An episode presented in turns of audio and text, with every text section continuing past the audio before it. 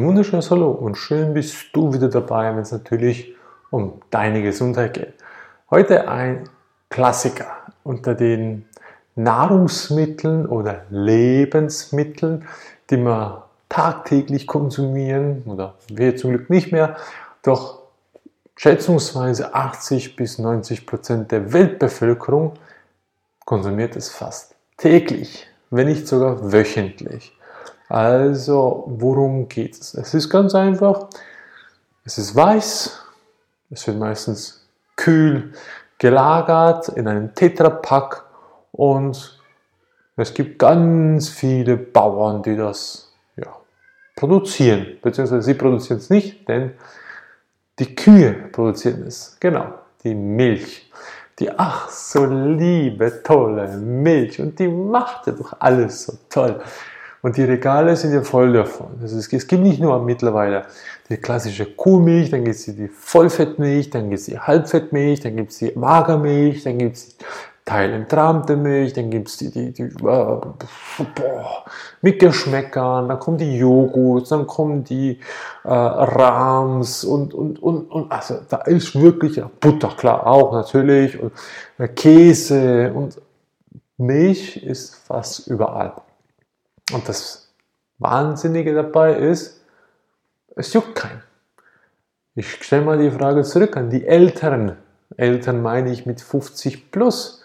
Wie viele Milchsorten gab es damals denn überhaupt im Supermarkt oder im Edeka oder im Alnatura oder im Migro oder wo auch immer? Da gab es früher vielleicht zwei Sorten. Da gab es die, die klassische Milch und dann gab es die, die Magermilch. Und That's it, das war's.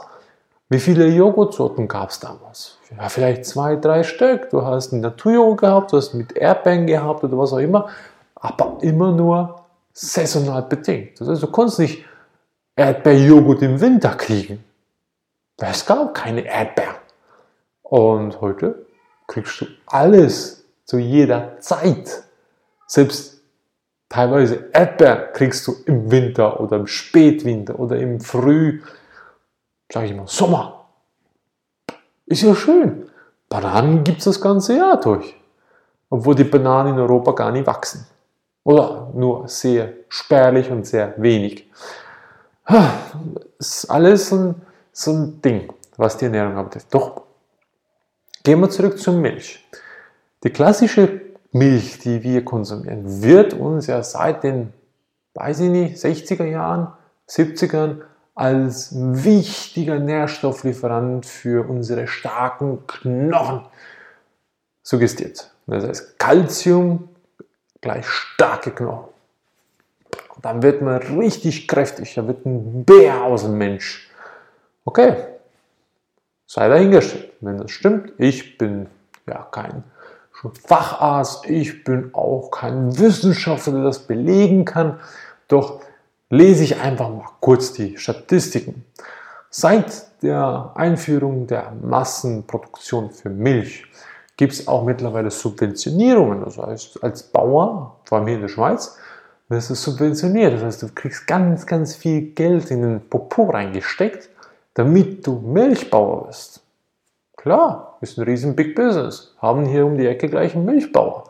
Die sagen sich auch 63 Kühe, nagelneuer Stall, vollautomatisch abgepumpt, fünfmal am Tag nicht nur Futter, sondern Mästen. Das heißt, sie werden mit proteinreicher, voll nährwertstoffreicher Nahrung, was die Kühe in der Regel gar nicht futtern. Hauptsache, die werden richtig paar hundert Kilo schwer. Naja, und dann möglichst schnell, möglichst groß, möglichst lange an die Zitzen ran. Vollautomatisch. Kein Auslauf mehr, wirklich nur noch in den paar Quadratmetern Kästen, die sie da zur Verfügung haben. Ja, und dann möglichst immer schwanger machen, immer unter Hormone setzen, damit ja Milch produziert wird. Wie auch immer. Jetzt haben wir folgendes Problem. Wenn ich suggestiert bekomme, Milch sei gesund, fördert die Knochenwachstum, starke Knochen und so weiter, ist alles okay. Wie gesagt, ich bin ein Laie. Dann lese ich mal oder schaue ich mir mal die Statistiken an. Rechnen konnte ich zum Glück, oder? wurde mir in der Schule zwangsweise beigebracht. dann sehe ich, seit die Werbung suggestiert, sollte man starke Knochen haben, ergo viel, viel, viel mehr Knochenbrüche, Glasknochenkrankheiten, Osteoporose und, und, und. Ja, aber wo ist der Zusammenhang? Ich habe gerade jetzt von meiner Großmutter erfahren, im Altenheim. Sie ist zum Glück gut unterwegs. Sie trinkt keine Milch, ist vegetarisch am Essen, gut, könnte ein bisschen besser noch sein.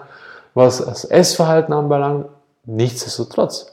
Die alte Dame, ihre Nachbarin, ist beim Laufen, hat sie sich den Oberschenkel gebrochen. Beim normalen Laufen. Und da wurde festgestellt, dass sie Glasknochen hat. Dann wurde eben noch mehr verordnet, noch mehr Milch zu trinken. Das fördert die Knochen. Dabei gibt ein wichtiger Faktor. Milch beinhaltet Kosmomorphin. Kosmomorphin ist einer der meisten, am meisten süchtig machenden Stoffe, die es überhaupt gibt. Das wissen die wenigsten. Darum sind die meisten so abhängig. Oh Gott, Käse schmeckt so gut und da Käse. Jetzt habe ich Käse im Döner, Döner. ich habe die Joghurtsoße, ist ja auch mit äh, Milch. Ich habe dann den, den, den äh, Leberkäse, ich habe dann den normalen Gruyère-Käse, ich habe dann den Aufstrichkäse, ich habe dann die Pizza Belegkäse, ich habe den Pizzaboden, wo ich da irgendwelche vielleicht noch Verfeinerung mit dem Käse mache, dann habe ich äh, beispielsweise einen Rohkäse, habe ich einen Frischkäse. Ja, der Käse ist überall. Überall. Da habe ich noch Milchprodukte bei Kaffee mit Nespresso oder Cappuccino oder Latte Macchiato und, und, und, und, und. Die Liste ist endlos lang, wo die Milch überhaupt alles Verwendung findet. Also wird sie immer schwer sein, sie wegzukriegen, weil Milch verursacht drei wichtige Sachen im Körper. Einerseits aufgrund des Kosmorphins, was, was der Stoff beinhaltet, fördert sie dir das Suchtverhalten mehr als Zucker. Ist heftig. Ist mehr als zuckersüchtigen Verhalten, was du dann an den Tag legst. Unbemerkt. Wieso braucht es den Stoff? Ganz einfach. Wenn die Mutter oder eine schwangere Frau ein Kind zur Welt bringt, auf natürliche Weise, nicht per Kaiserschnitt und all den Kuckucks, sondern was will das Kind als Sicherheit? Es wird nur die Milch trinken. Also somit einfach da ganz wichtig, wird es immer nur zur Mama wollen. Weil da sind die Stoffe, die sagen, da, kleines Kind, hier bist du sicher, hier kannst du trinken, hier kannst du essen. Und das Kind wird nach in der Regel zwischen ein bis zwei Jahren wird es automatisch entweder komplett aufhören oder schrittweise, Step by Step im dritten Jahr nicht mehr die Brust wollen, weil es dann immer weniger der, des Stoffes beinhaltet. Also der, der gleiche Stoff ist bei der Muttermilch auch drin. Das ist ein Schutzfaktor für das Baby oder für das Kleinkind. Dann geht es weiter. Nächster Punkt ist Säurebildung. Milchsäure. Also wird der Körper übersäuert. Und wenn ich übersäuert werde, muss der Körper wieder umwandeln in basisch. Wie macht er das? Er wird ganz einfach Kalzium aus den Knochen nehmen, damit er am schnellsten die Säure neutralisieren kann. Das ist ein wichtiger Faktor, damit es auch gut funktioniert. Weil ansonsten, ja, könnte ich ja literweise trinken, hätte ich nie ein Problem. Und jetzt habe ich da das letzte noch. Also ich habe jetzt einmal den Kosmorphinstoff, dann habe ich als nächstes auch die Milchsäure, die säurebildend ist. Und zum Schluss habe ich noch einen ethischen Aspekt. Jetzt stell dir vor, du bist schwanger oder deine Frau ist schwanger oder deine Schwester ist schwanger oder deine Gattin oder was auch immer, deine Cousine ist egal, ist schwanger. Jetzt kriegt sie ihr Kind, schön natürlich zur Welt. Jetzt gehst du, ja, du, ganz klar du, gehst dahin und sagst, ah, das tolle Baby, danke, nimmst es ihr weg. Ich würde vermuten, dass wenn die Frau ein Messer in der Hand hätte, du wirst ein Kopf kürzer sein. hundertprozentig, die wird ihr Kind um ihr Leben verteidigen. Wenn es eine natürliche Geburt war, wenn sie sich auf alles eingelassen hat und ein Kinderwunsch war. Die wird nie und nimmer ihr Kind freiwillig hergeben. Nie. Jetzt stell dir vor, jetzt nimmst du ihr die Milch äh, die, die, die, das Baby nimmst du weg, was schon eine Katastrophe ist. Dann gehst du ihr an die Brüste, stopf sie voll mit so einer Maschine, die werden ihr abpumpen. Dann werden die Milch, die sie da kriegt, die wird dann zu Käse verarbeitet oder zu Joghurt oder zu Sahne oder was auch immer. Und was geht zum Schluss noch? Was passiert mit dem Baby? Das wird mit super tollen Produkten, die Großkonzerne produzieren und uns als Milchersatz für Kinder oder für Babys geben. Da gibt es natürlich verschiedene Produkte, HIP-Produkte, da gibt es von Nestle Produkte, da gibt es verschiedene auch oder Holle, sogenannte Proteinpulver-Milchsorten und dann sagen sie, das ist besser als die Muttermilch. Also wie schwachsinnig kann das noch sein? Dass etwas, was aus der Fabrik kommt, gesünder ist als das, was die Natur hergibt. Also, jetzt habt ihr schon mal ganz wichtige Aspekte.